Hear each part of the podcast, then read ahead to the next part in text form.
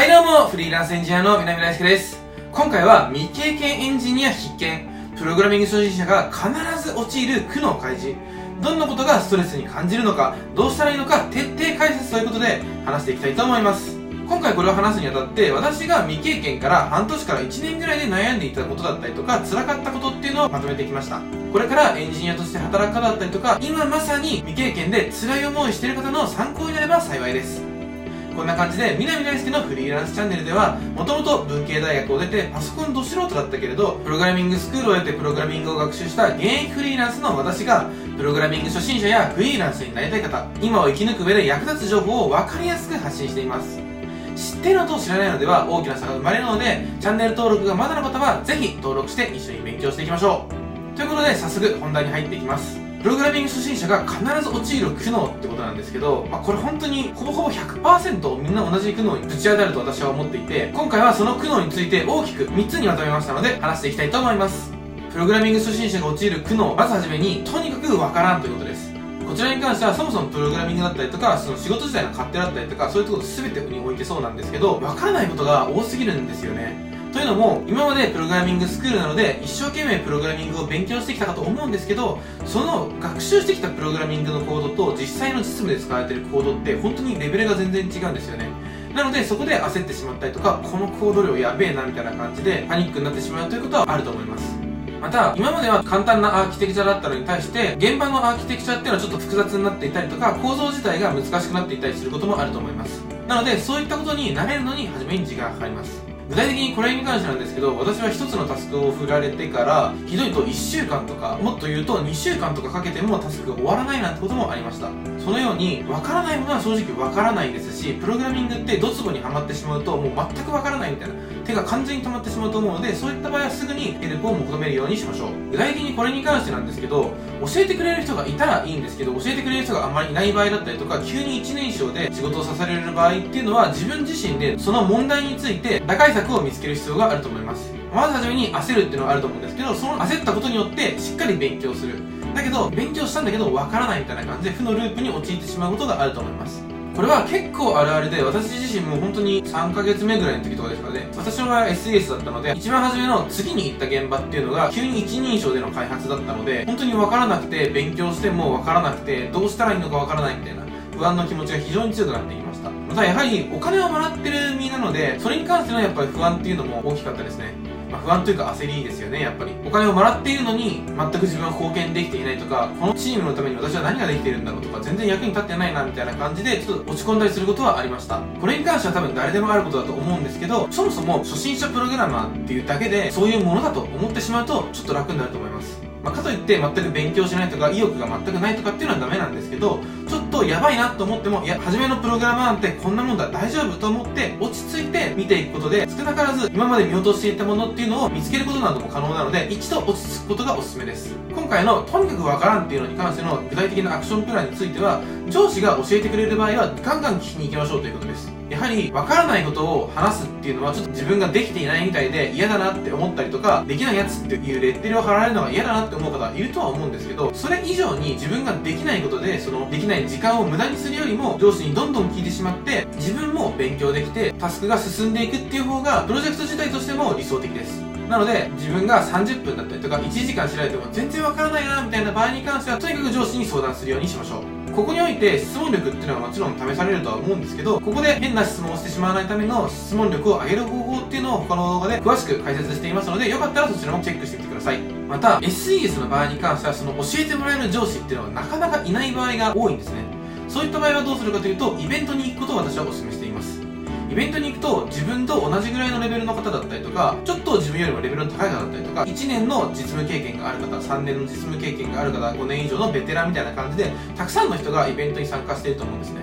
そこで自分と同じ言語を学習されている方と仲良くなってみましょう。その方が例えば実務経験同じぐらいなのであれば同じ悩みを分かち合うことができると思いますしこれにおいてこういった感じで私は克服してきたよとか私の場合はこうしてきたよみたいな感じで情報交換をすると良い関係を築けると思うのでおすすめです。逆に自分よりもキャリアが先輩だった場合っていうのに関してはそれが将来のあなたになるということです。具体的に1年後だったりとか3年後の自分っていうのはどれぐらいになってなくちゃいけないんだなとかこれぐらいになっていられるんだなっていうのもある程度目標として目線を置くことができると思いますのでそういった方を見てみるといいと思います。このイベントに行くってことにおいてもちろん自分のスキルを上げるということにもつながるんですけどとても大きいのは仲間を作れるということです。先ほど話したように自分と同じレベルの方だったりとかそれよりちょっと上の方結構ベテランの方などいろんな方と知り合うことができます。他にも別言語の方だったりとかと知り合うこともできると思うので例えばずっとフロントエンドをやっていたとしてあちょっとバックエンドの知識欲しいなっていう時にはイベントで知り合った方のバックエンドの方に話を聞いて情報交換をするみたいな感じだったりとか今はこういうライブラリーが流行っているよとかっていうことを聞くこともできると思うので自分の市場価値を簡単に上げることができるようになります。なのでやはり仲間を作るっていうのは非常に大切だと思うのでどんどん作っていきましょう。また今はコロナということもあってなかなかイベント自体も開かれていないことが多いとは思うんですけどそういった場合っていうのはむしろ課金をしてしまうっていうのが手です。これは具体的にメンターを雇ったりとかプログラミングスクールにまた通うみたいなことになってくるんですけどここでなるべく出し惜しみをしないようにしてしまうことが大切だと思います。具体的にメンターを雇う金額だったりとか技術書なんかについては自分に投資するということなのでここで良質な情報をインプットしてそれを活かして自分の市場価値を上げてより給料だったりとか単価を上げていくっていう風にシフトした方がいいからです。技術書だったりとかは結構 Twitter でいいものが載っていたりとかしますしそもそもそのメンターを雇うってことに関しても Twitter で募集をかけてみたりとかっていうのもありだと思います。他にもタイムチケットみたいなものを使って一時的にメンターを雇ってわからないことをどんどん聞いていくみたいな環境を作ると将来的に一気にスキルアップすることができると思うのでおすすめです。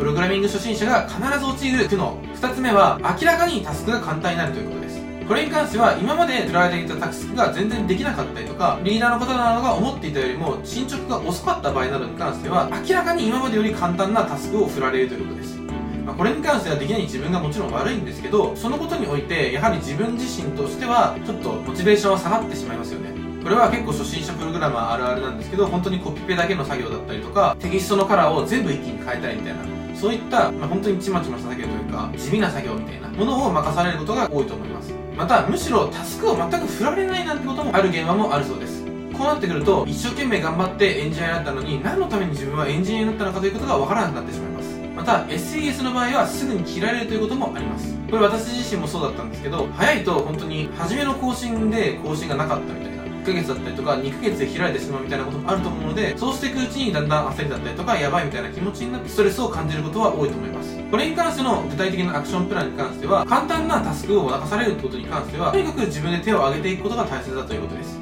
例えばみんながやりたがらないようなちょっと面倒くさい案件の対応をしたりだったりとか新規案件にどんどん自分でアサインされるように手を挙げたりとかするということですやはり自発性っていうのはすごく大切だと思っていて上司側からしてもあこいつはやる気があるから大丈夫だなとか仮にちょっとレベル高いけど大丈夫かって言われた場合だったとしても大丈夫ですって言ってもし分からなかったらアラートを上げさせてくださいみたいな感じに言うことで先輩に教えてもらいながら実務を進められたりだったりとかちょっとタスクが遅くなった場合っていうのでも OK してもらえる可能性が高くなります。これ自体は正直辛いと思いますしもうキャパオーバーみたいな感じになるかとは思うんですけど確実に大きくスキルアップすることができるので初めの1年ぐらいはそうやって食らいついていくことがおすすめです。他にもスキルアップだったりとか普段自分が頑張っていることのアピールなんかをすることも大切だと思います。私に関しては過去の動画でも話しているのですが初心者の頃はいろんなアプリを毎日たくさん撮っていました。そこでスクショを撮りまくってこのアプリはこういった感じのカラーを使っていてアクセントカラーがこうなんだとか左側は基本的にこれぐらいのマージンが空いてるなとか今の流行りの動線っていうのはこんな感じなんだみたいな感じでアプリの全体を把握することができるようになっていました。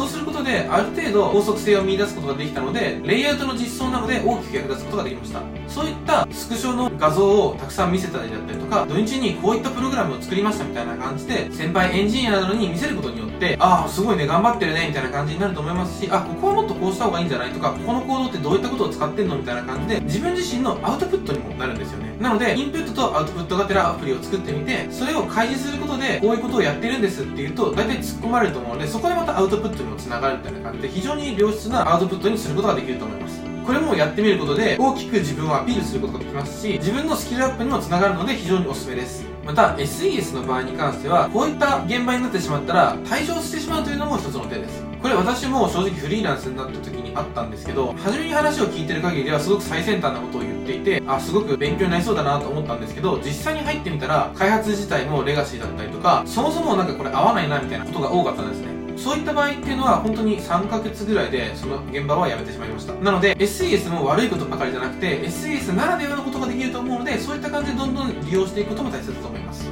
自分自身の特権だったりとか優れてるってことをしっかりと認識してどんどん使っていきましょう。プログラミング初心者が陥る苦悩。最後はプログラミング以外の知識も結構必要ということです。